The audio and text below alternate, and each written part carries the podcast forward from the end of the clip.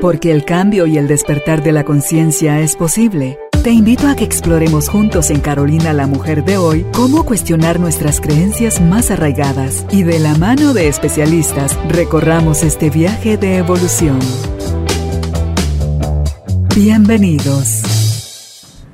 Tribu de Almas Conscientes, bienvenidos nuevamente al estudio de Carolina, la mujer de hoy, donde tenemos el gusto de seguir aprendiendo y lo mejor es que lo hacemos juntos, tomados de la mano de nuestros invitados.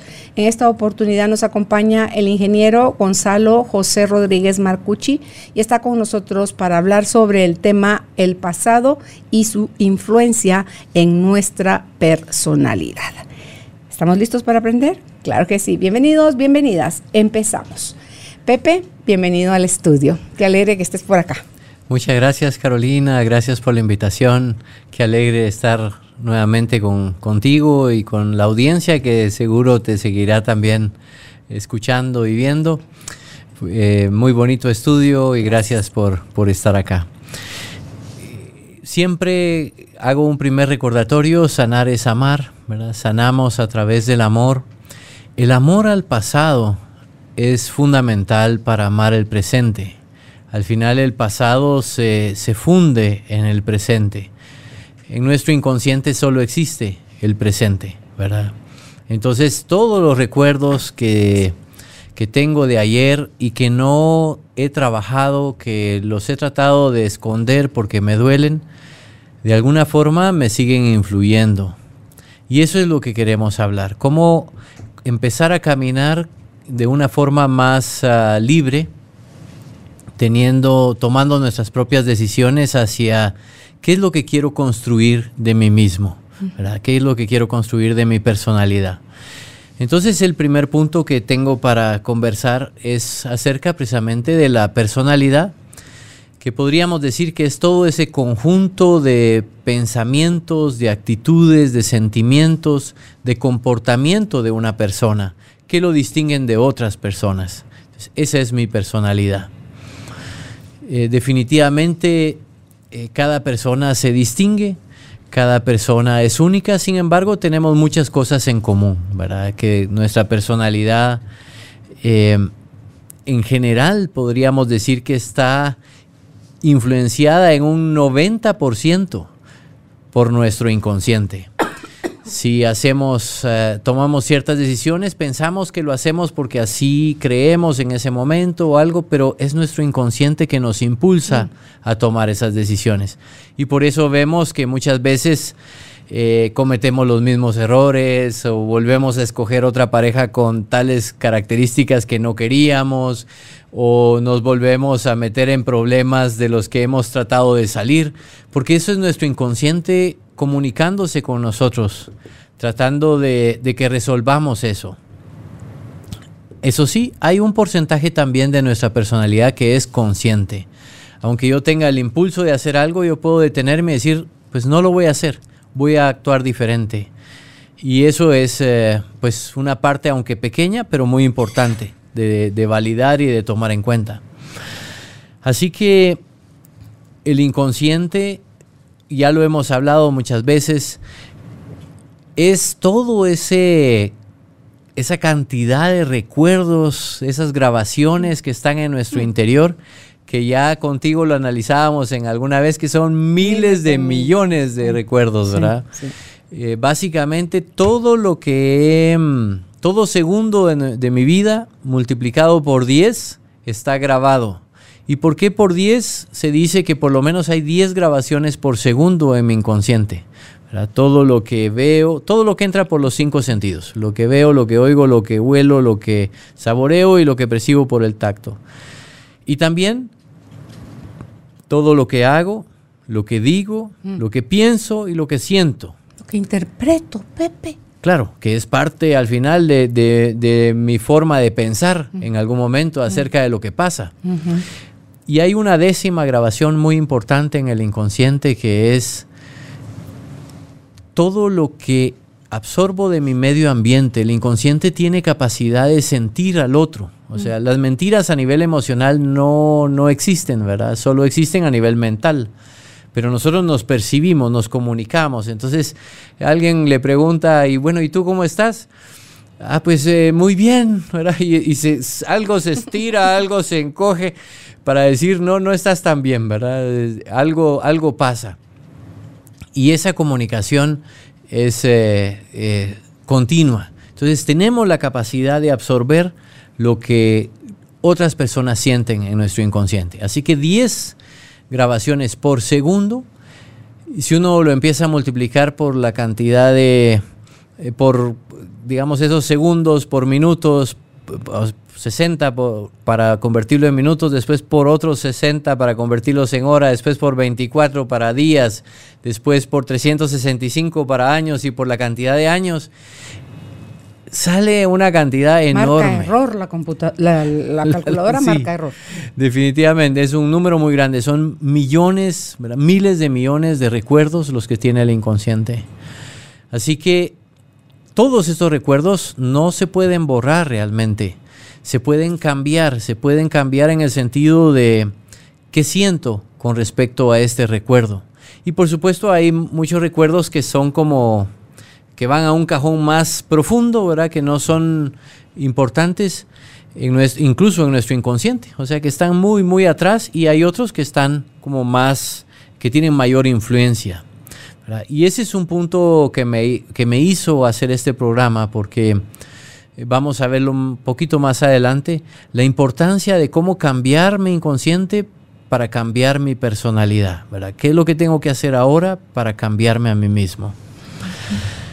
Así que em, todos esos recuerdos para que se vuelvan de una forma positiva, definitivamente el perdón será una, clave muy importante para, para poder cambiar nuestro inconsciente. ¿Cómo influye el pasado en nuestra personalidad? Pues de muchas maneras, empezando con la personalidad de nuestros ancestros. Así como se hereda la genética, ¿verdad? Si se heredan, tienes los ojos de tu abuela o tienes los, los oídos de tu bisabuela o tienes la nariz de tu mamá. Eh, así, de hecho estaba viendo tu foto y tú sí tienes los, los pómulos y la parte, todo esto es igualita a tu mamá. Y em, así como heredamos todas esas características genéticas, también heredamos ciertas características de comportamiento. No solo se hereda lo, físico, sino también lo emocional. Tiene, hay una herencia emocional. Entonces, lo que vivieron nuestros ancestros tiene una influencia en nosotros. Y aquí pues hay mucho que, hablar, ¿verdad? Porque eh, por lo menos hasta los bisabuelos, o sea, tres generaciones arriba tienen una influencia en nosotros. Por supuesto que nuestros padres tienen mayor influencia, menor nuestros abuelos, y ya nuestros bisabuelos un poco menor. Y si nos vamos más arriba, menos. ¿verdad? Pero siguen teniendo una influencia. Mm. Y, si uno conoce que hubo en esas historias abandono, ¿verdad? que hubo eh, violencia o que hubo adicciones o que hubo tantos problemas, ¿verdad? de alguna manera eso tiene una influencia en nosotros. Así que es la primera forma en que el pasado eh, viene a, nosotros de una manera eh, espontánea, digámoslo así. Dicho sea de paso, esto no es un error, eh, hay un propósito por el cual cada uno de nosotros nació en esa familia, eh, creció en ese ambiente y, y es perfecto, es un propósito perfecto, de acuerdo a mi entender. Dios lo diseñó perfectamente, o sea, en esta familia en la que estamos, en esta familia teníamos que estar. Sí, la cosa es que no nos lo enseñan, sino hasta cuando nos dedicamos a, la búsqueda de la sanación, Pepe, que eh, aquello que pasó, que pudo haber sido desastroso o doloroso, tenía un propósito superior y que cuando ya lo puedes ver ese propósito es donde lo integras y lo sanas. Pero como nadie nos enseñó eso, sino que es más, estamos entrenados a ver las circunstancias de la vida como problemas, como circunstancias dolorosas, entonces lo que aprendimos a hacer es a huirle, a evadirlas, a, rechazar, a criticar, a quejarnos, a sufrir todo eso que nos pasa. Nunca aprovechamos los, ese tipo de eventos como un trampolín para nuestro proceso evolutivo. No, lo vemos como tragedia, como porque a mí no se vale y qué barbaridad. Entonces, cuando ya podemos dar ese paso y sanar, Pepe dice uno, no, pues sí, tenía yo que nacer en esta familia, porque ahí van a haber estos y estos eventos, pero también van a haber estos aprendizajes, ahí va a surgir esta oportunidad que me iba a llevar a tal otro punto. Entonces ya va uniendo uno como los dibujitos que te ponen el 1, el 2, el 3, el 4 y los va siguiendo con una línea. Ah, es un conejo, ah, es una flor. Sí, así la vida nos lleva a unir puntos, o sea, eventos o circunstancias que al final dice uno, Pepe, no, pues sí, tenía un porqué, porque dice uno, pero ¿por qué si somos seis hermanos, diez hermanos, cuatro hermanos? Y ¿Por cada qué a uno mí me- tan- tan ¿Por qué a mí me tocó esa parte? Sí, ¿Verdad? claro. Entonces, porque tenía un propósito almático. Entonces, ojalá y nos enseñaran eso desde chiquitos, Pepe, el propósito almático que tienen estos eventos para que pudiéramos ver el pasado desde esas dos perspectivas. Una es la del poder decir gracias, o sea, desde la gratitud y desde el perdón. En lugar de la queja, la resistencia y el sufrimiento y todo lo que eso contra- eh, conlleva, eh, podríamos aprovecharlo más porque mientras sigamos viendo el pasado como algo que ojalá y lo pudiéramos cambiar, nos estamos estancando, no, no avanzamos. El pasado tiene algo, ya pasó, no lo vamos a cambiar. Y hay una sola cosa, creo yo, que podemos hacer con el pasado. Bueno, la principal para mí es eh, tomar los aprendizajes, o sea, si no lo hice en el pasado, lo voy a hacer ahorita, como tú decías, solo el presente existe, entonces ahorita yo evoco la memoria y se hace presente, y entonces aquí sí la puedo sanar, aquí sí puedo elegir verla de otra manera, aquí sí puedo hacer los procesos que busque hacer, y entonces ahí seguir creciendo a raíz de eso, no sufriendo a raíz de eso. Y yo creo, Pepe, que cuando aprendemos a hacer eso, que otra cosa que tú decías es, que tampoco nos la enseñaron, de todo lo que heredamos, no solo lo genético, lo físico, el parado, la forma de hacer tal o cual cosa, eh, son los secretos. Todo aquello vergonzoso, todo aquello doloroso que viene de nuestros ancestros, está impregnado en nosotros y nosotros por ahí lo aprovechamos y nos ponemos al servicio y, y- y se transmuta, se sana, o por ahí lo perpetuamos. Claro. ¿verdad? Porque eso es lo que tristemente hacemos. Hay algo que me está sucediendo a mí en la actualidad. Es, yo me quejaba de, es que mi mamá no fue cariñosa conmigo, entonces yo no puedo ser eh, cariñosa con mis hijos. O sea, no tengo el registro, decimos, para ser cariñosa. Entonces luego viene un hijo tuyo y te dice o te reclama que por qué no, tú no sos cariñoso o cariñosa con, con ese hijo. Entonces, y luego tú ves que tu hijo está replicando eso también con su hijo. Claro. Y luego ves ya cuando tenés bisnietos que también. Entonces tú decís, Jesús Señor, ¿cuándo esto se va a acabar? Cuando alguien decida hacer un alto en ese circuito sin fin, Pepe, porque podemos venir de uno, dos, tres, cuatro o más miembros de nuestra familia que venimos heredando en cascada esa herida o esa falta de o esa incapacidad de y es que no me enseñaron, pero yo debo aprender. Claro. Ahora es el turno de cada uno Sí. de cambiar la historia. Sí. ¿verdad? Y todos tenemos ese poder. Sí, y se topan esos reclamos, Pepe, cuando se es chiquito. Porque Ah, niño- claro. hay niños valientes que te dicen, mami, o sea, usted- te lo piden, te lo reclaman o te lo exigen o te hacen el berrinche o te lo sueltan a la cara como va Pepe, pero cuando ya es un adulto, yo entiendo quien te lo está haciendo, primero te lo está haciendo su parte niña. El reproche solo lo tira el niño, el adulto no tira el reproche, el adulto busca hacerse cargo. Entonces te lo tira la niña y es con qué se conecta uno cuando viene esa, esa solicitud en forma de reclamo. En que te, te van a activar tus heridas. El pasado irresuelto se va a activar a la menor oportunidad. Y si se te, re- y si se te activan tus heridas, vas a, a contraatacar, te vas a quedar callado sintiéndote ofendido, te vas a quedar en silencio buscando, oh, oh, Jesús, ok, sí, es cierto, ¿cómo le hago? ¿Qué, qué cosas tengo que, que sanar que está aflorando en mí? O sea, formas de reaccionar hay muchas, Pepe. Porque la vida es tan de al pelo, tan linda, tan amorosa, que siempre nos va a llevar circunstancias que nos actualicen, es como un reset.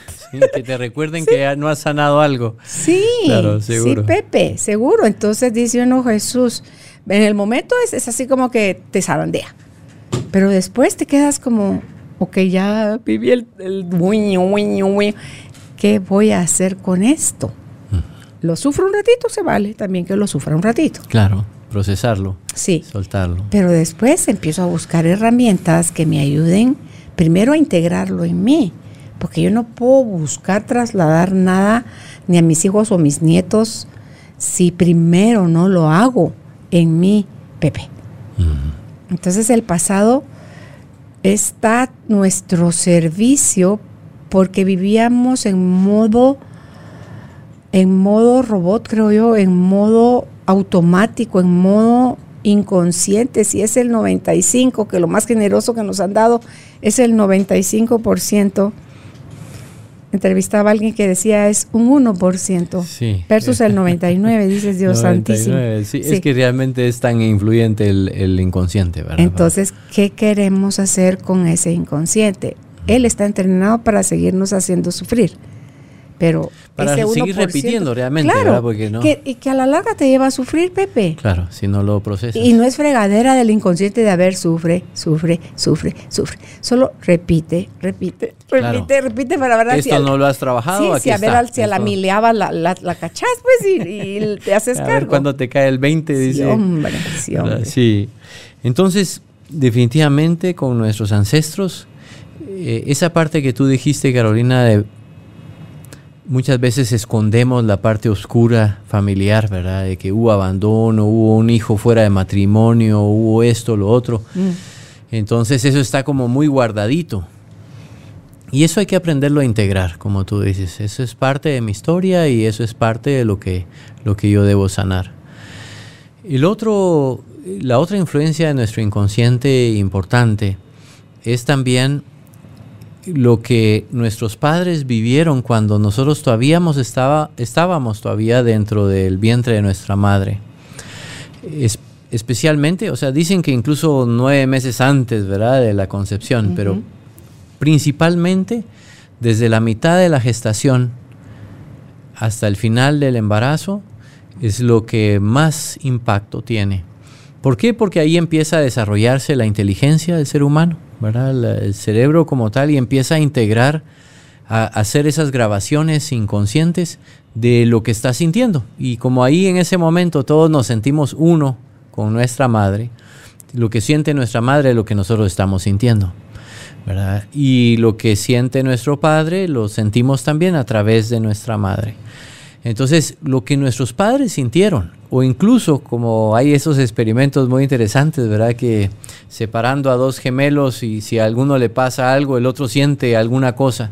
Incluso que nuestro padre eh, tenga algún sentimiento, alguna acción o algún pensamiento y esté a distancia de, nuestro, de nuestra madre, eh, de todos modos algo se percibe, ¿verdad? Algo interpreta el inconsciente ahí. Así que esa influencia es muy fuerte. Tuve un caso, bueno, he tenido varios casos eh, de, terapia en donde me, asombraba la influencia de ese periodo. Por ejemplo, un caso de una muchacha que llegó a terapia a sus 30 y algo de años, eh, como 35 años, y, y me venía con un problema, ¿verdad? Me dice, mire, es que tengo eh, relaciones de pareja y la que más me ha durado, eh, seis meses. De ahí me han durado tres meses, un mes, una semana y así ha sido mi vida. Nunca he podido tener una relación estable a largo plazo. Y empezamos a investigar, a ver su historia de vida, a ver dónde venía eso. Y resulta que cuando su madre estaba embarazada de ella, sus padres se separaron. Mm. Entonces ella tenía pues muy fuerte esa impronta de decir, aléjate de mi vida. Entonces venía bien la relación, había un problema y fuera. ¿A los seis meses de embarazo fue ese problema o cuánto? ¿O no? no sé exactamente en qué mes de embarazo, pero sí sé que, que la madre estaba embarazada y trabajamos eso. Fue muy interesante, ¿verdad? El reconciliarse con esa parte de su historia, el ver que, que ella podía tener otra opción, que, que decir no y aléjate, ¿verdad? Y cuando lo trabajó, ahí pudo hacer una relación de, de largo plazo. Eh, otra experiencia muy interesante de una persona que su hermanito muere cuando la mamá estaba embarazada de él. Eh, tiene un accidente, hubo un accidente, el hermanito muere y la mamá obviamente pasa por una depresión intensa, ¿verdad? Mientras está embarazada. Y él sentía, pero con todo su, con todo su ser, él sentía, mi mamá nunca me ha amado. Y le decía, oh, es que lo que usted siente es esa tristeza, obviamente. La mamá al sentir esa tristeza, ese duelo, él no pudo conectar con el amor de la madre estando dentro del vientre. Es que Pepe, yo creo que nosotros en ese estado no entendemos conceptos, pero sí percibimos energía. Por supuesto. Y la energía ahí era bajita, dolor, tristeza, pérdida. Una parte de ella, o la mayor parte a lo mejor estaba puesta en el hijo perdido, en el que murió, que en la conciencia de tengo otro hijo en el vientre. Claro. Y, muy, o sea, ¿quién puede juzgar eso, no? El, eh, una madre que pierde un hijo, o sea, qué dolor, que, o sea, un duelo totalmente comprendido. Pero él ya había, de adulto, había incorporado esa situación como a mí no me quiso mamá nunca, ¿verdad? Y trabajar ese proceso de no, esto no es cierto, eso es lo que usted, es como usted ha interpretado ese dolor que sintió. Y, eso lo llevó al alcoholismo en algún momento, ¿verdad? En esa, en esa decepción. Y gracias a Dios salió de eso más adelante, pero toda su terapia fue el tratar de experimentar el amor de mamá. Y aquí algo muy interesante con el pasado y el presente. Si yo tengo la vida, esa, persona tenía como 40 y algo de años cuando vino a terapia, si yo tengo 40 años de sentir que, como en este caso, que, que mamá no, no, se ocupó de mí, que no, que no me quiso suficiente, lo que sea. Pero si hoy empiezo a darle vuelta a esa, a esa afirmación que yo mismo me he, dicho, ¿no?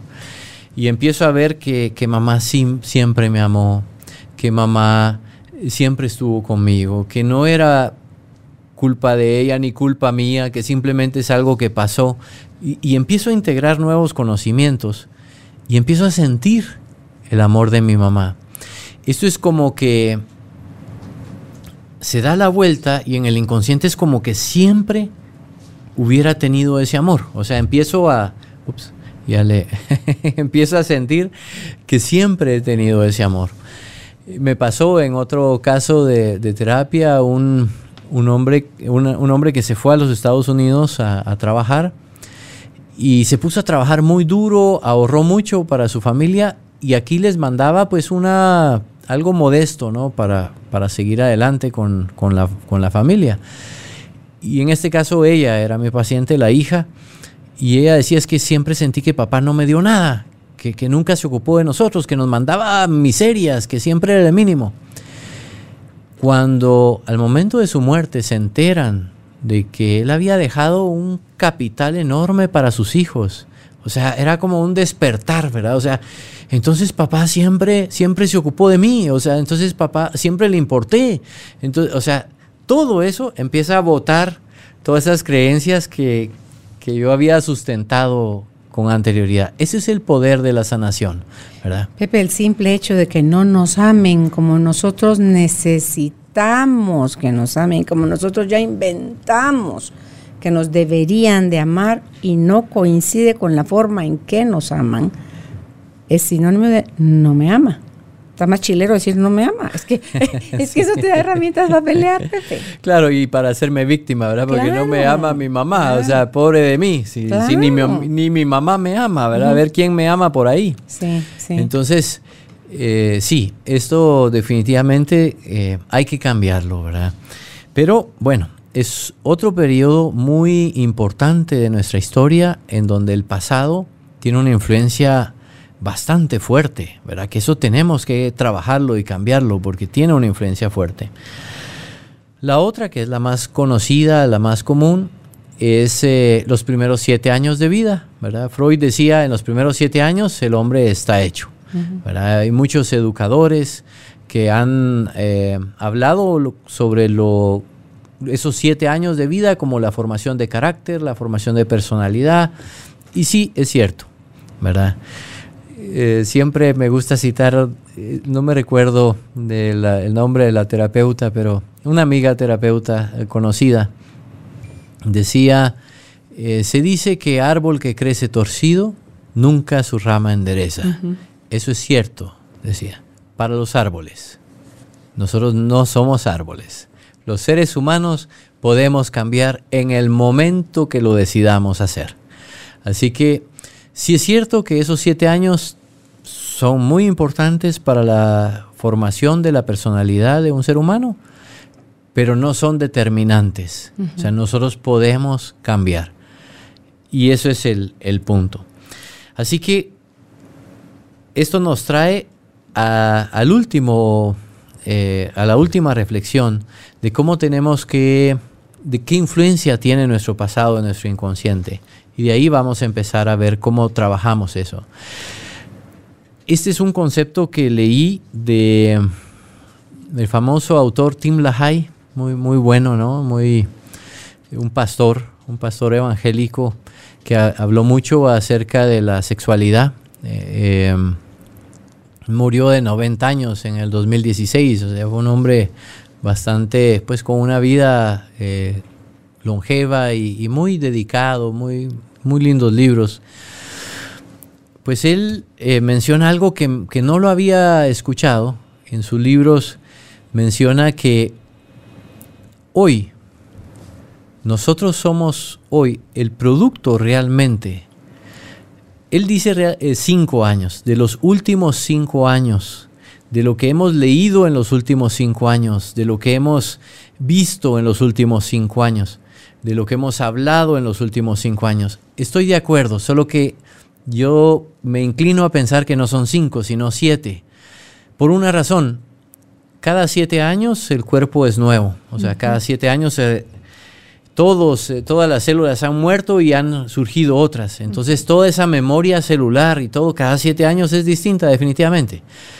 Si hoy podemos ver nuestra personalidad, tiene que ver con lo que hemos hecho, hablado, oído, visto, pensado, sentido, reaccionado, el ambiente en el que nos hemos movido en los últimos siete años. Claro, esos siete años tienen influencia de los años anteriores, ¿verdad? Entonces, de alguna manera el, pasado siempre se sigue como cargando. Pero esa es una, para mí, fue una gran noticia y, es un pensamiento muy cierto. Porque si fuera cierto que, digamos, que los primeros siete años determinan nuestra vida, entonces nunca podríamos cambiar. Así se creyó mucho tiempo. Sí, Así se pensaba, que ya media vez estaba hecho, ya estaba hecho, ya no había nada que hacer, ¿verdad? Árbol que crece torcido. Pero eso no es cierto. Existe muchos casos de, santos que empezaron su camino en, eh, un camino equivocado y la vida los llevó a la santidad, ¿verdad? Eh, su, su práctica, San Agustín, por ejemplo, que era eh, mujeriego, era eh, fiestero, era tomaba y hacía y se convirtió en un gran santo. O sea, sí existe redención, sí existe transformación, sí existe sanación. Y estos siete años tienen una gran importancia en nosotros. Es decir, si nosotros queremos cambiar de aquí en adelante, basta con que en los próximos siete años yo cuide todo lo que está, en mi, eh, está entrando en mi inconsciente y eso me hará cambiar. Es decir, lo que más influencia tiene en mi personalidad de hoy son los últimos siete años que yo he vivido. También tiene una importancia grande porque muchas veces sufrimos de niños, ¿verdad? Diferentes problemas, diferentes eh, heridas. Pero eso, como tú lo dijiste, ya pasó. Eso ya no es vigente hoy si nosotros podemos ver que en nuestros últimos siete años, pues eso, esas heridas ya no existían. Yo las vuelvo a validar. Yo le vuelvo a dar poder a esas heridas porque me vuelvo a sentir abandonado, porque me vuelvo a sentir eh, violentado, porque me vuelvo a sentir con un mal ejemplo de padres o porque uno mismo lo vuelve a causar.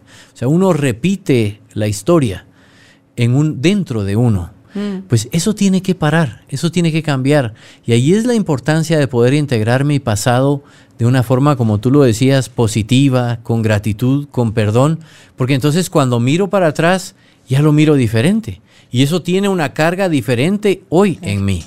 ¿verdad? Así que estos siete años, que es para mí fue un concepto nuevo, que lo aprendí ahí con Tim LaHaye, eh, leyendo sus libros, me pareció eh, muy, muy buen análisis. Era una como una puerta de salida para decir a, la gente, mire, sí hay esperanza, no importa lo que hizo antes, si hoy uno enmienda el daño hasta donde sea posible, se arrepiente, cambia de camino, se pone a sanar sus heridas, hoy va a ser diferente. Y no tienes que esperar que pasen siete años enteros, Pepe. Lo puedes integrar en un momento, porque el tiempo nosotros los humanos lo usamos eh, además de forma lineal, porque necesitamos la referencia para saber cuándo nos comunicamos, de qué tiempo estamos hablando, si algo que ya pasó, algo que está sucediendo o algo que deseamos que suceda. Pero en la mente, o sea, en la creación, en la vida solo hay un tiempo. Claro, hoy, ahorita. Y, y desde la forma como nos comunicamos con nosotros, dicen Marta Cervantes es uno de ellos, eh, dice ella que ni siquiera de eso somos conscientes, de la forma en que hablamos. Queremos construir cosas a futuro, pero lo estamos usando a la hora de mencionarlo, aunque sea mentalmente, en forma de pasado, algo que no existe, algo que no es real, es el pasado. Y ahorita, en el presente, estás construyendo, porque lo único que existe es hoy. No hay ayer, no hay mañana, solo hoy. Entonces, si ahorita lo que estás sin saber, construyendo es tu futuro, lo que piensas, lo que haces, lo que sientes, lo que dices, todo eso es tu día de mañana, hoy. Hoy lo estás aseverando, lo estás confirmando, o lo estás peleando, o algo está sucediendo. Entonces dice ella, para empezar, date cuenta de tu lenguaje y en la forma en que te comunicas contigo y te comunicas con los demás. Porque eso es algo que te está atorando en un estado que ya no existe, el pasado. Deja de revolcarte en el pasado porque ahí no hay posibilidad de ningún cambio.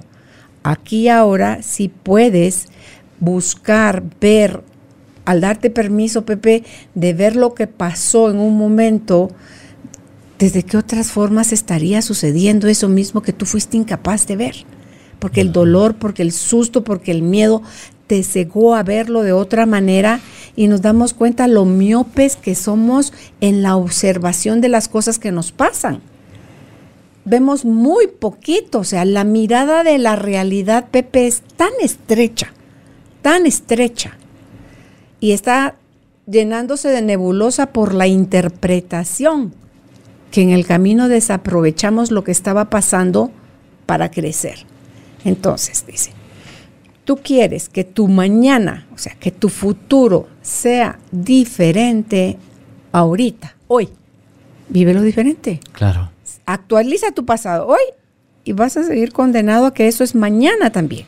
El pasado va a pasar a mañana, al lunes de la otra semana, al lunes del año entrante en esta fecha y así. Entonces dice, ¿qué quieres realmente hacer con tu vida? Y ojo, que tampoco el, futuro está en nuestras manos. Nadie puede tener garantía de llegar a mañana. ¿Verdad? A nivel de pensamiento, a lo mejor sí. A nivel de decreto, puedes decir, pero si vas a decretar, decretar como que es una realidad. Velo también ya como que es una bendición que ya estás recibiendo. Agradecelo. Vívelo así con todos tus sentidos.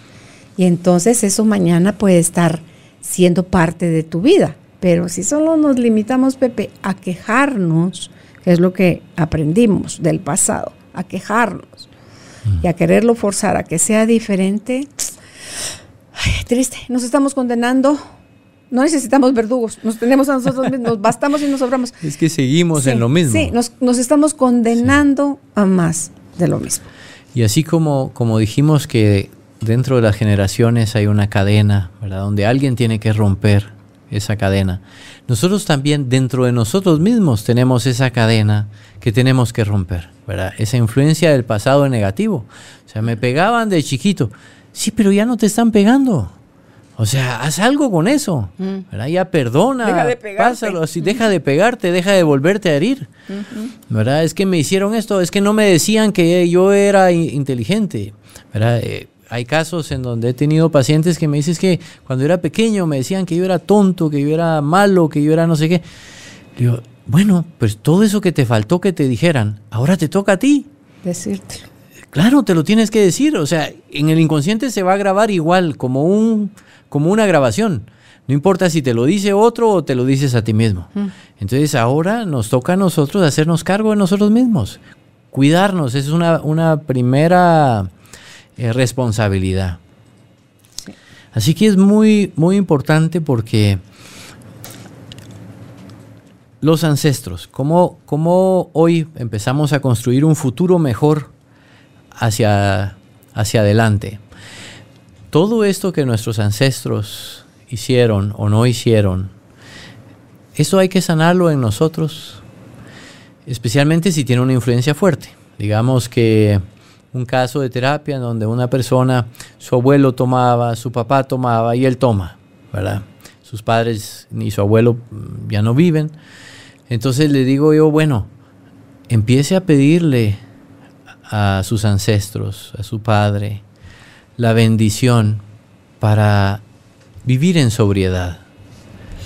Empiece a pedirle, porque eso es una fuerza, o sea, hay, hay una, en algún momento lo hablábamos, hay como una mala lealtad, ¿verdad? De, de que como así ha venido haciendo, ¿verdad? Yo lo sigo igual. Claro, no justifique lo suyo con lo que ellos hicieron. Exacto. Es una mala lealtad, eh, o es una, una lealtad mal entendida, o no es lealtad realmente. Pero empiece a pedirle. Estoy seguro, que, eh, digamos que los padres a nivel espiritual, nuestros ancestros nos siguen eh, bendiciendo, nos siguen acompañando. Entonces cuando nosotros les, pedimos algo de lo que ellos aprendieron, porque una persona que muere de alcoholismo, va a tener un aprendizaje de eso. A nivel de alma. Y estoy seguro que ese aprendizaje me lo quiere trasladar. Me quiere decir, mira, ve por otro camino. Entonces a los ancestros el pedirle su bendición para, para tener otro tipo de vida, eso es muy poderoso. El orar por nuestros ancestros, el honrar a nuestros ancestros, el dejar de esconder al, al ancestro que se equivocó, al que fue esto, al que fue lo otro, con, toda, con todo amor, integrar nuestra sangre. Eso es una parte muy importante de nuestra sanación. He, he visto casos bellísimos donde, eh, yo creo, este ya lo comenté en alguna oportunidad, que me decía eh, la paciente, es que mi, mi abuelita sola, mi mamá sola, yo sola y mi hija sola. Es que aquí hay algo. Y eso me, me hizo comprender la importancia de tener esa relación con los ancestros para pedir su bendición y para cambiar de rumbo. Y más que todo, para darnos nosotros el permiso de cambiar de rumbo, para dejar esa mala lealtad. Así que con los ancestros, su bendición para ser diferentes. Con nuestros padres, toda esta reconciliación con los padres de amor, el reconocer que nos aman, que son las personas que más nos han amado, eso nos dará también un cambio en nosotros. De nuestra niñez, eh, bueno, solo quiero agregar de nuestros padres, muy importante, si los tenemos vivos, seguirlos sirviendo, seguirlos visitando, seguir relacionándonos con ellos. Eso es parte de nuestra sanación. Porque nuestro inconsciente, como dijimos antes, se graba también lo que hemos hecho. Entonces, cuando nosotros hacemos algo, hay, hay mucho que está pasando dentro de nosotros. Y, y el hacer tiene un poder muy fuerte para transformar nuestro inconsciente. O sea, no es lo mismo que yo piense, ah, tengo que amar a mi madre, tengo que amar a mi padre, o quiero amar a mi madre, quiero amar a mi padre, que yo vaya y les demuestre amor y los sirva y los acompañe y comparta un momento lindo con ellos. O sea, tiene mucho más fuerza el, la acción. Pero va a haber uno, que lo hemos hablado contigo también, van a haber unos papás de los que va a ser necesario alejarse por la toxicidad tan alta que se maneja en la relación, porque ellos, al igual que nosotros, tienen sus propias heridas y si ellos no se han hecho cargo de sus heridas, tampoco se vale ponerse uno ahí de pechito, de paloma así, puesto así crucificado, ¿verdad? que, que le vuelvan a dar. Sí, sí, sí. Yo creo que, yo creo que eh, eso no, Pepe, y, y no está mal. O sea, sí, sí, la decisión es esa, no está mal. Porque para mí el camino, y no es que es darles un atajo, pero el camino eh, para la conexión conmigo más rápida sería honrar, en el honrar a mis padres, es sencillamente darles las gracias por el regalo de la vida. Punto. Hicieron que hicieron, como lo hicieron, no lo hicieron, porque lo hicieron. Ya, eso es. Esa es otra cosa. Esa es el, mi necesidad de seguir queriendo tener la razón y de justificar en el por qué me alejo, los odio, peleo, los ataco, me quejo. Entonces, no juzgarlos más, Pepe. Ah, sí. Ya chitún nuestra bocota, pues, o sea, ya no más con qué hicieron mal. Porque mientras sigamos recurriendo a eso, vamos a seguir sintiendo feo. Porque Claro. la mente Seguimos- tiene mucha fuerza para decirte por qué eso es tan feo y por qué no se lo merece. Reviviendo la herida. Claro, entonces solo dale las gracias a ellos, a tus ancestros, por el precio que pagaron por permanecer en la vida, Pepe. Al precio que les tocó a cada uno vivirlo, gracias. Porque sin ellos no estaríamos aquí. Ah, no, mi mamá, pero mi abuelita sí. Perdón, no puede usted amar a su abuelita, a la mamá de su mamá y a su mamá no. Porque su mamá viene de ella, viene de la abuela. Y si Es usted la misma desprecia, sangre. claro, si usted está despreciando a su mamá, está despreciando a media abuela. ¿Verdad? Y va para arriba y va para abajo, corre de la misma, corre de la misma forma. Entonces, de verdad, honren a sus papás. Para mí es, porque no nos lo enseñaron así, es gracias por la vida. No es hiciste mal, buen trabajo, no. Gracias por la vida. Y la mejor forma de honrar a nuestros papás, eso me encantó cuando lo aprendí, es hagamos ahora algo grande con nuestra vida. No desde la soberbia, no desde la revancha, no desde la herida. Lo mejor que No, tenemos Pepe, para hacer. Desde, quiere decir que lo que yo tomé de mi papá y mi mamá, lo puedo poner al servicio y construir algo grande para mí y para los demás de eso que me viene de ellos. Y pasar la página con todo lo que no existió, Pepe. Claro. No, y estoy de acuerdo. Y, y sí he practicado a veces momentos de, yo le llamo momentos de respiro con mis padres, que sirviendo, acercándome, vuelve a surgir algún golpe por ahí. Y, y tal vez me retraigo un poquito, me vuelvo a, a componer, a recuperar y vuelvo de nuevo ¿verdad? A, a visitarles, a servirles. Entonces cada quien se- sabrá qué, cuánto de respiro necesita para Pues volverse si a quiere parar. seguir recibiendo palo, pues y si recibir palo le significa que se va a ganar el cielo, ni que le puedo decir yo, pues, amén. Pues, pero quedarte No, recibiendo pero- palo, Pepe, por amor de Dios, tampoco, porque muy nuestros papás pueden ser. Pero también ya tú como adulto, tú lo mencionaste hace un ratito, cuidarnos. Claro. Tenemos que aprender a cuidarnos como adultos, cuidar a nuestro niño interno, cuidarte tú como adulto, no es indiferencia, ah, ya mis papás ya si no lograron hacer lo que tenían que haber hecho. No, o sea, no, no, no hablo yo desde esa mirada, pero sí eh, hazte cargo de tu vida. En aquel triangulito que a mí no se me va a olvidar nunca, que fue contigo, ¿hace cuántos años llegaste tú a la radio? Y en el 2000, eh, ¿qué fue? 11. En el 2011. Bueno, hace 10 años. 10 Cuando años. Pepe, en mis primeras conversaciones con él, me hace el dibujito de la pirámide. ¡Ay, qué bonita tu teoría! Le digo yo a Pepe. Dividido en tres el triángulo. El triángulo en la punta es Dios. Dios. El triángulo, en la sección que sigue es Los papás. padres, ajá. Y el último es nuestra historia. Correcto. Entonces, reconciliarnos con nuestra historia para honrar a papá y mamá y poner, tener a Dios por sobre todas las cosas. Es en teoría, es lo lindo, lo ideal, la utopía. Lo vivimos bien torcido, Pepe. Mentira que nuestra relación con Dios va a ser buena mientras mi historia con mis papás esté chueca. Sí. ¿Por qué? Porque yo le di ya el- la mirada a Dios de mis papás. Total. Y mis papás para abajo son los que impregnaron mi historia. Y ya pasó. Estuvo de a como haya estado, ya pasó. Entonces, yo creo que la historia, Pepe, la aceptamos o no. Es la decisión. de- Perdonamos de o cada no, uno. Perdonamos o no. Y que el, el sí te lleva un, por un camino y a vivir unas experiencias y el no te lleva a vivir otras. Entonces, pero no hay mucho pierde, no hay como 40 opciones, no, la aceptas o no la aceptas. Sí. Aceptarla es entender que sí, así pasó. Punto. Sí, claro.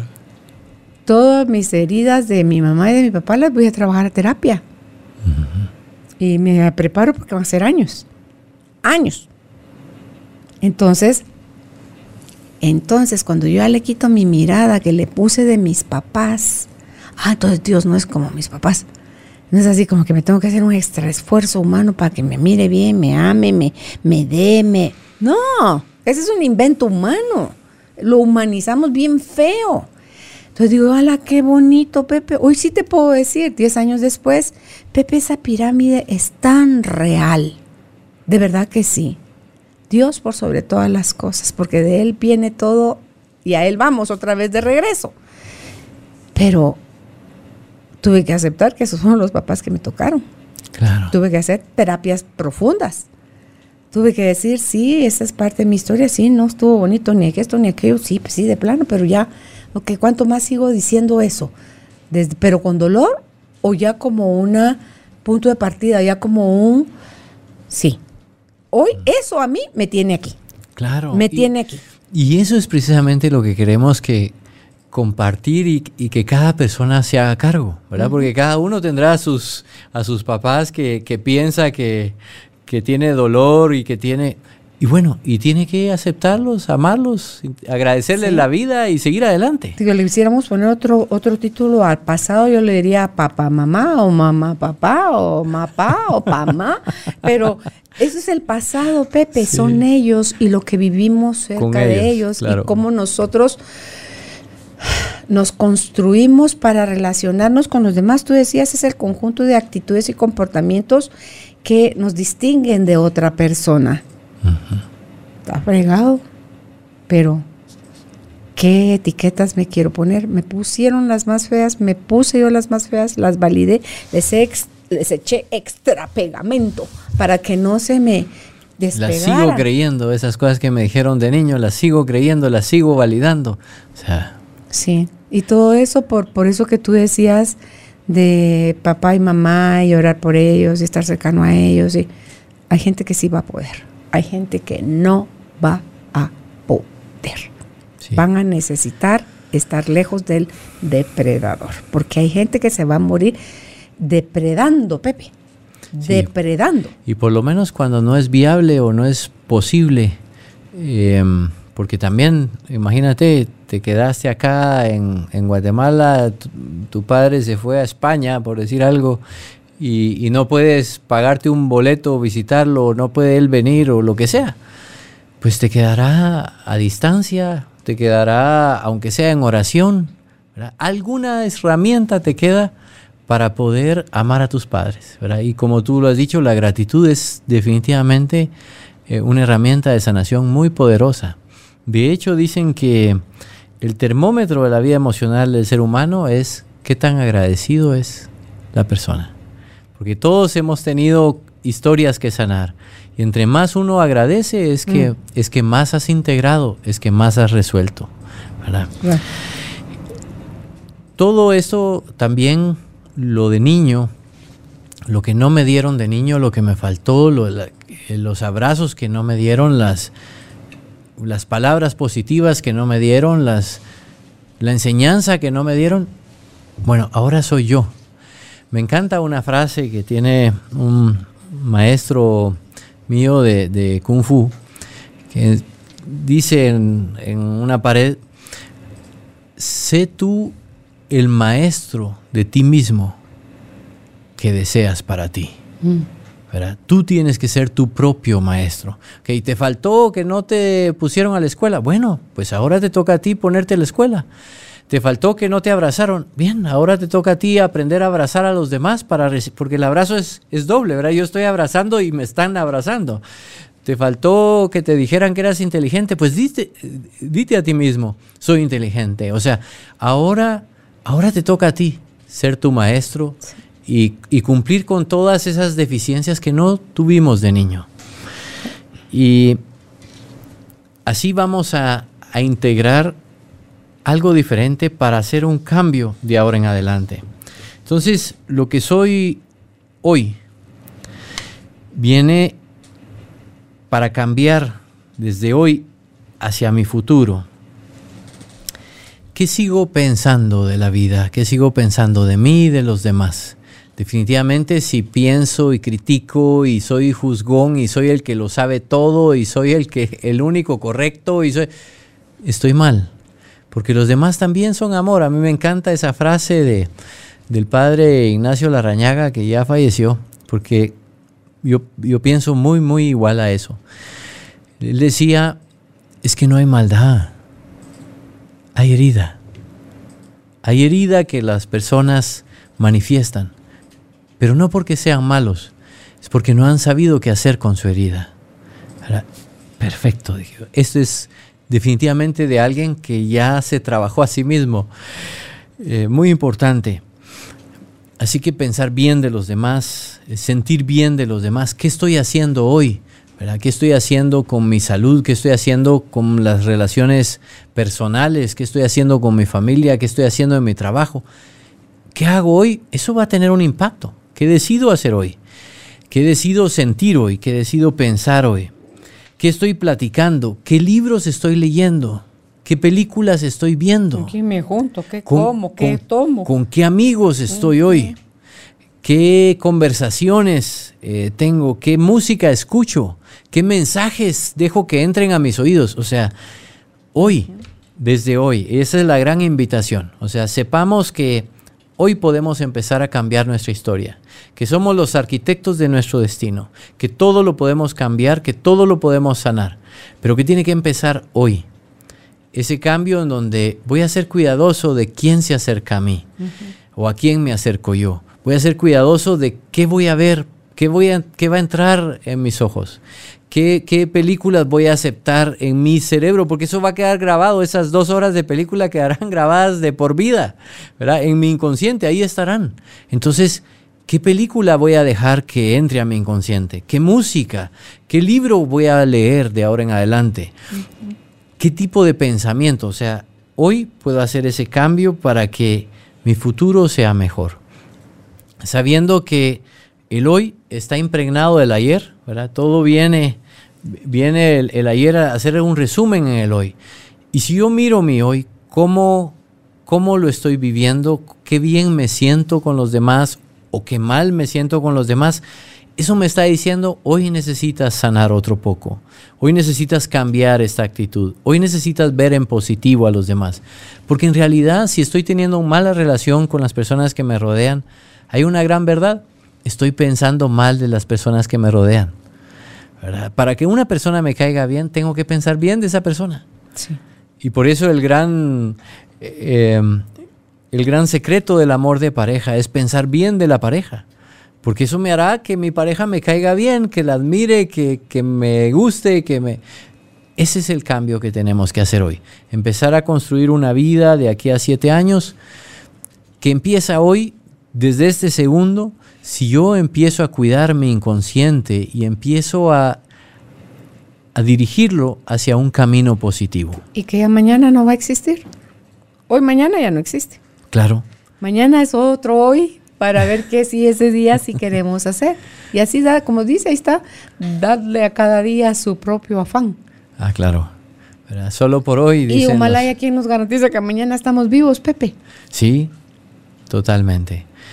Entonces, eh, para mí saber que los, los últimos siete años de vida son los que realmente influyen la personalidad que tú tienes ahora, que yo tengo ahora, eso fue un gran despertar. O sea, me hizo un clic y dije, por supuesto, porque hoy seguimos con las malas actitudes de cosas desde niños, ¿verdad? Seguimos con... Entonces, todo lo que hacemos hoy es lo que realmente va a moldear nuestra vida, nuestro futuro. Y lo hermoso es que el cerebro es moldeable y cuando lo, así lo elijamos, las cosas van a empezar a cambiar, Pepe.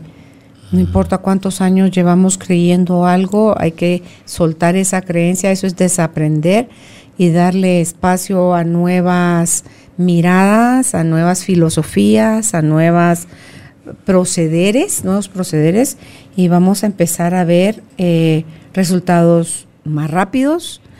Em, a mí cuando eh, escuché por primera vez esto de, los mundos paralelos, de las cosas que están sucediendo, dice, por ejemplo, tú ibas a ir hacia este espacio y pero tenías la opción de la izquierda también y la opción de la derecha. Ok, en esta oportunidad no elegiste ni una de esas porque te fuiste por la opción del centro. Entonces, resulta que si tú te pones a ver cómo hubieras vivido si te vas desde la izquierda, cómo hubiera sucedido, están sucediendo, decía esta persona que lo estaba explicando, en esos mundos paralelos. Y después nos perdemos ahí porque resulta que fue, no fue la acertada irme por el centro, que hubiera sido mejor que me fuera por la izquierda. ¿Qué me quedo haciendo? Reprochándome que por qué fregados no me fui por la izquierda, si por la izquierda, si yo hubiera sabido.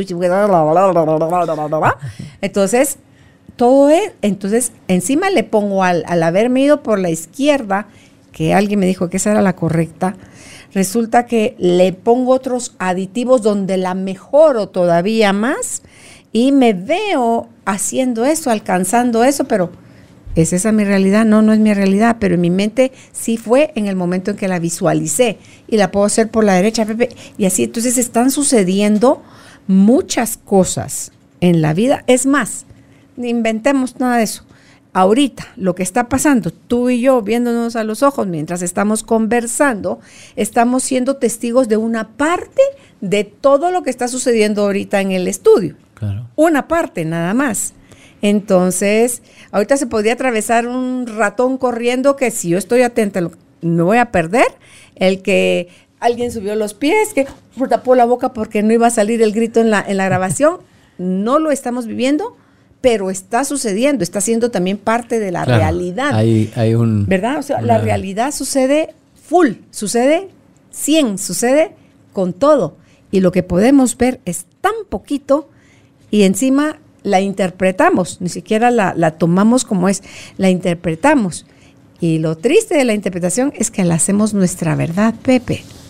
Y ahí amuélate pues porque a menos que tú te quieras salir de esa interpretación, vas a poder tener acceso a, más formas. Pues esos ejercicios que te dicen en la noche cuando te acostes, busca ver de qué otra manera pudiste haber visto lo que, lo que viste, que te gustó o no te gustó, y, y vas a ver que te perdiste de cosas que pasaron en tus narices y que no las aprovechaste y eran parte de la realidad. Entonces dicen, ¿por qué aquel sí vio? Porque dice así, si, si somos 30 personas ahorita acá y estamos en un bosque, cada uno de los 30 va a tener puesta su mirada en una parte diferente. Ah, no, los dos estábamos viendo la planta allá, aquella que está allá en la esquina. Sí, pero a lo mejor una persona está viendo la parte de arriba y yo estaba viendo la parte de abajo. Podríamos, que estar viendo la misma planta, viendo diferente parte interpretando diferente, sintiendo cosas diferentes. Y entonces digo a la chucha, si así de complicada es la vida, ¿cómo la podemos alivianar? Y en esas alivianaditas que vamos dando poco a poco, va cambiando la forma, nuestros, o sea, nuestros comportamientos y nuestras actitudes que nos van a diferenciar de otra persona, que es como tú describiste la personalidad. Y lo que estás eh, diciendo muy importante en el sentido de que cada, como dice el dicho, ¿verdad? cada cabeza es un mundo. Y realmente eh, también el padre Ignacio Larrañaga dice, para poder juzgar a alguien, tendrías que haber vivido la vida de esa persona. Y entonces tener las mismas circunstancias, a ver si hubieras decidido diferente. Peor hubiéramos hecho tal vez. No, no se puede saber, ¿verdad? Entonces, realmente eh, es mejor no juzgar.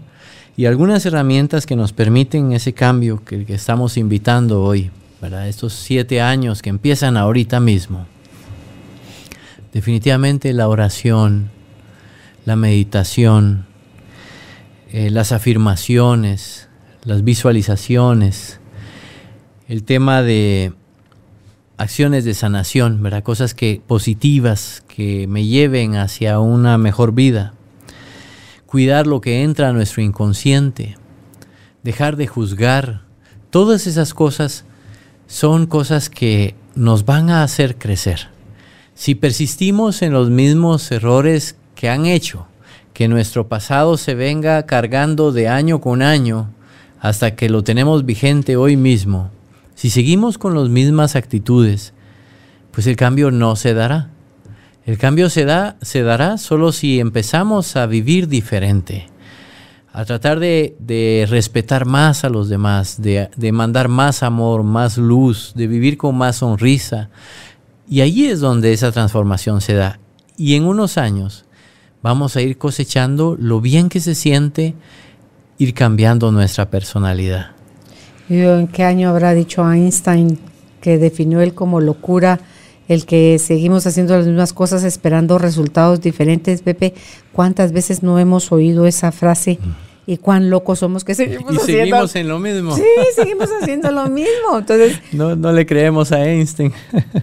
2021 años han pasado de la venida de Jesús y nos dijo que el camino era el amor, Madre Santa, ¿por qué escogemos más la guerra, el pleito, la separación, el la división, el ataque, el juicio?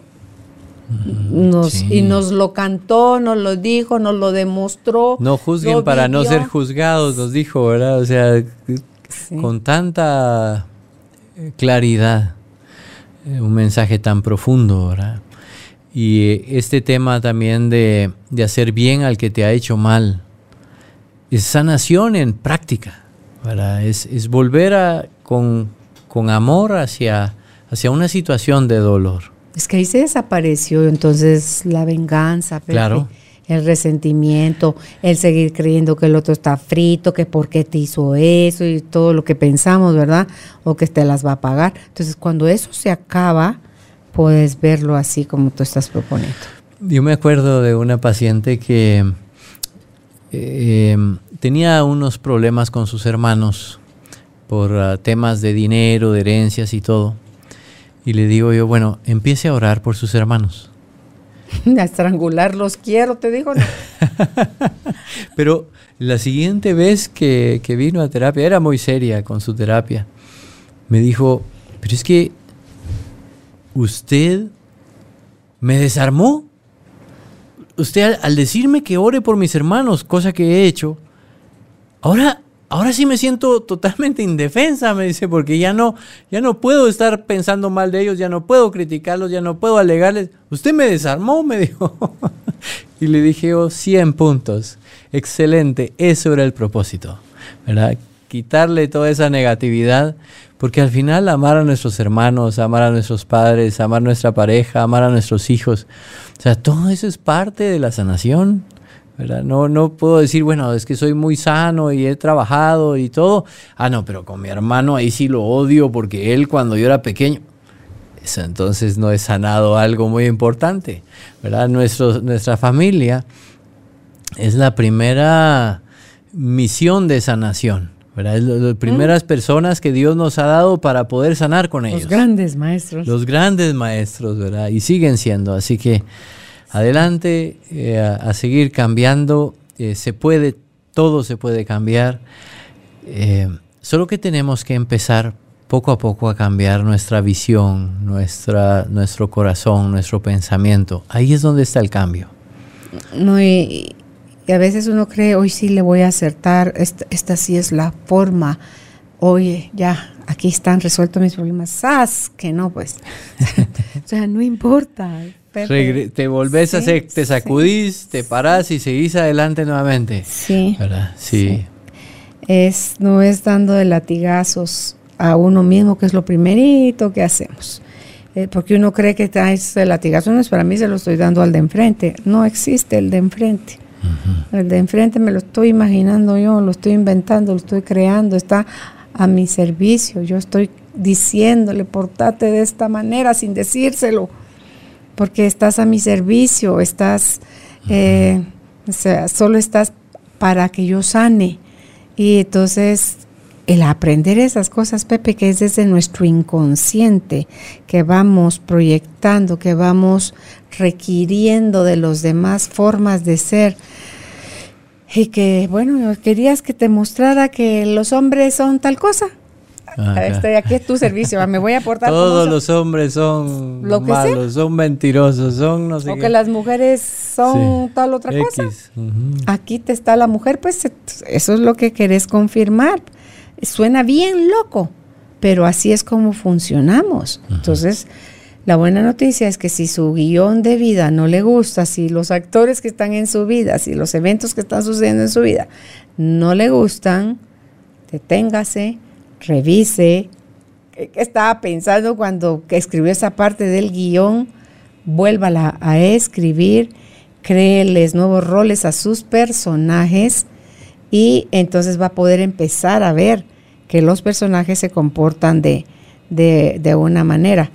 Eh, estaba viendo yo ayer la película esta de, bueno, una parte, la que está ahorita, la están publicando ahorita, la de la Black Widow, o sea, la, la viuda negra, eh, que es Scarlett Johansson, la, la actriz. Entonces yo tenía curiosidad de cómo si ella estaba programada desde el cerebro, el villano las programaba a estas mujeres, así como las Amazonas en La Mujer Maravilla o la historia esta de la carpa roja de Red Tent, donde era, pero el poder que les daban era para destruir.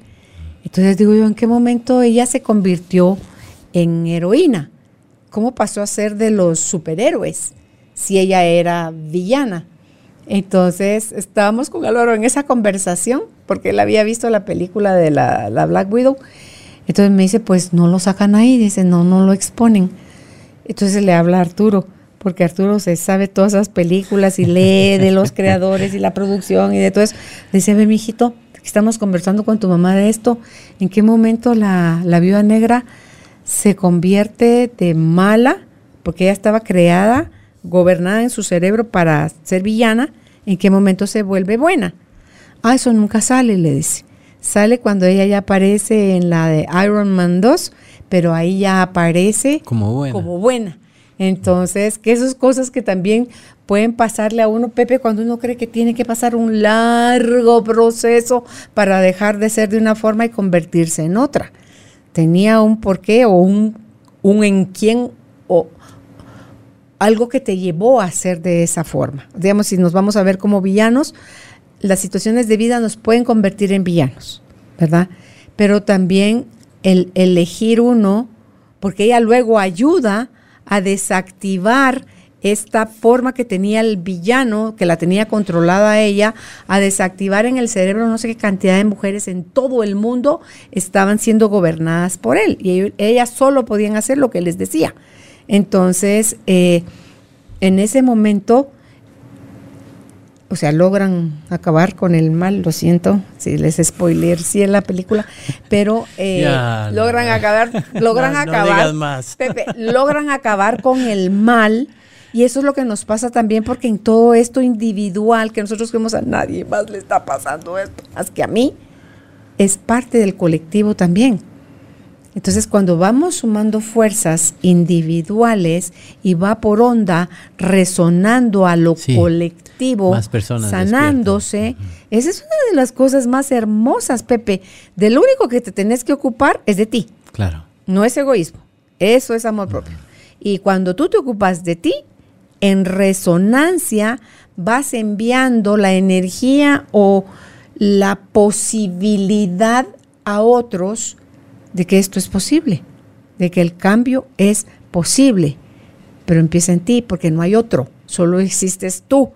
Y no es del egoísmo ni del... No, es tú eres lo que ves en el mundo, tú eres lo que le falta al mundo, tú eres la luz del mundo, tú eres, o sea, todo eso, Pepe, es hermoso poner la mirada ahí para ver que hay cosas que, que todavía necesitamos hacer y desde esos nuevos espacios vamos a empezar a vibrar, a ver nuestra historia, a ver a papá y mamá, a relacionarnos con Dios desde, de verdad, como hijos hechos a su imagen y semejanza y a ver que ya no necesitamos los estereotipos antes, las etiquetas de antes, las herramientas a las que recurríamos, desde sentirnos separados, desde sentirnos indefensos, desde sentirnos sangrando en la herida, vamos a poder eh, construir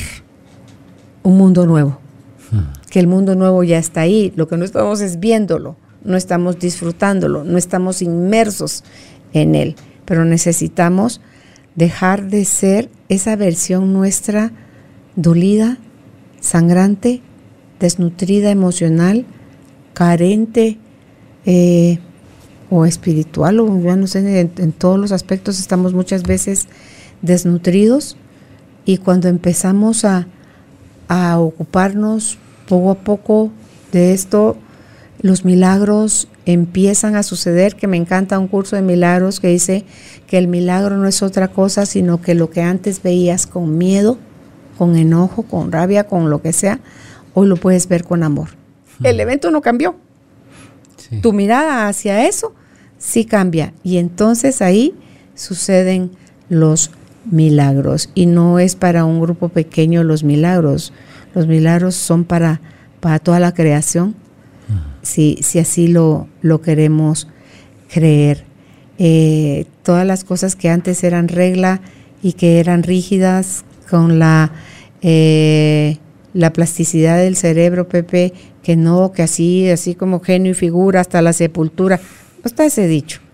No es cierto. No es genio y figura hasta la sepultura. Y cuando tú decías el refrán de árbol que crece torcido, el chiste es, sirve para columpio, ah, no es jamás su rama endereza, no, dime tú si las ramas que están así no son las que usan para colgar los lazos de los columpios. Entonces, eh, el ser humano puede rectificar las veces que sea necesario. No traemos un cartuchito de úsese solo por nueve veces. Ah, ya me las gasté. No, no es fatalista, ¿verdad? No es eh, determinante. Podemos cambiar nuestro presente si así lo, lo, disponemos. Y eso es lo importante de esto, saber que eh, al cambiar nuestro presente cambiaremos nuestro futuro y que sí, sí es posible hacerlo y que vale la pena. Cuando estabas hablando de ese villano, decía, bueno, es que ese villano al final, en la película de nuestra vida, somos nosotros mismos, ¿verdad? Somos nosotros mismos que seguimos alimentando la parte negativa de nosotros, que sigue vigente, creciendo con fuerza. ¿Hasta cuándo vamos a querer vivir así? ¿verdad? La persona que está llena de amor, que está totalmente sanada, llena de amor, no mira errores en los demás, porque solo los mira con amor. Entonces todo eso que nosotros vemos de este mundo convulso es parte, como tú lo has dicho, de nuestros propios ojos. Sí, oía hoy en la mañana a alguien que decía, le pregunta, ¿sabes hasta cuándo el ser humano va a empezar a cambiar? ¿Cuándo? Le dice, cuando se canse de hacer daño. Hmm. Dice uno así, ups, sí pero es que el daño se lo está haciendo a sí mismo. Ahí sí que cuando desee parar de sufrir, ahí vas a empezar a buscar el camino o la forma de dejar de hacerlo. Si queremos seguir sufriendo, démosle. Vamos con todo. Sigamos en lo mismo y vamos, a seguir con, el mismo resultado. Sí. Sí. Eh, pues gracias, Pepe, por traer el tema para nosotros hoy. ¿Dónde pueden ustedes contactar al ingeniero Gonzalo José Rodríguez? Es en Facebook, está él como sanar es amar. Me encanta esa frase, pues que esa es la, esa es la, la base de todo, ¿verdad? Desde el amor es donde podemos hacer muchas cosas ahí en Facebook y si es por teléfono, si usted desea hacer una cita, es al 2432 9398. Repito el teléfono, 2432 9398. 98. Y si aún no han, se han suscrito a nuestra página, se encuentran como www.carolinalamujerdehoy.com.gt. Hasta una próxima oportunidad. Gracias, Pepe. Gracias a ti. Hasta la próxima. Gracias por ser parte de esta tribu de almas conscientes. Recuerda visitar nuestra página web carolinalamujerdehoy.com.gt para más información de estos temas y de nuestros invitados. Tenemos más programas, blog, libros, talleres, tienda en línea y material exclusivo para quienes se suscriban. Encuéntranos en redes sociales como Carolina la Mujer de Hoy.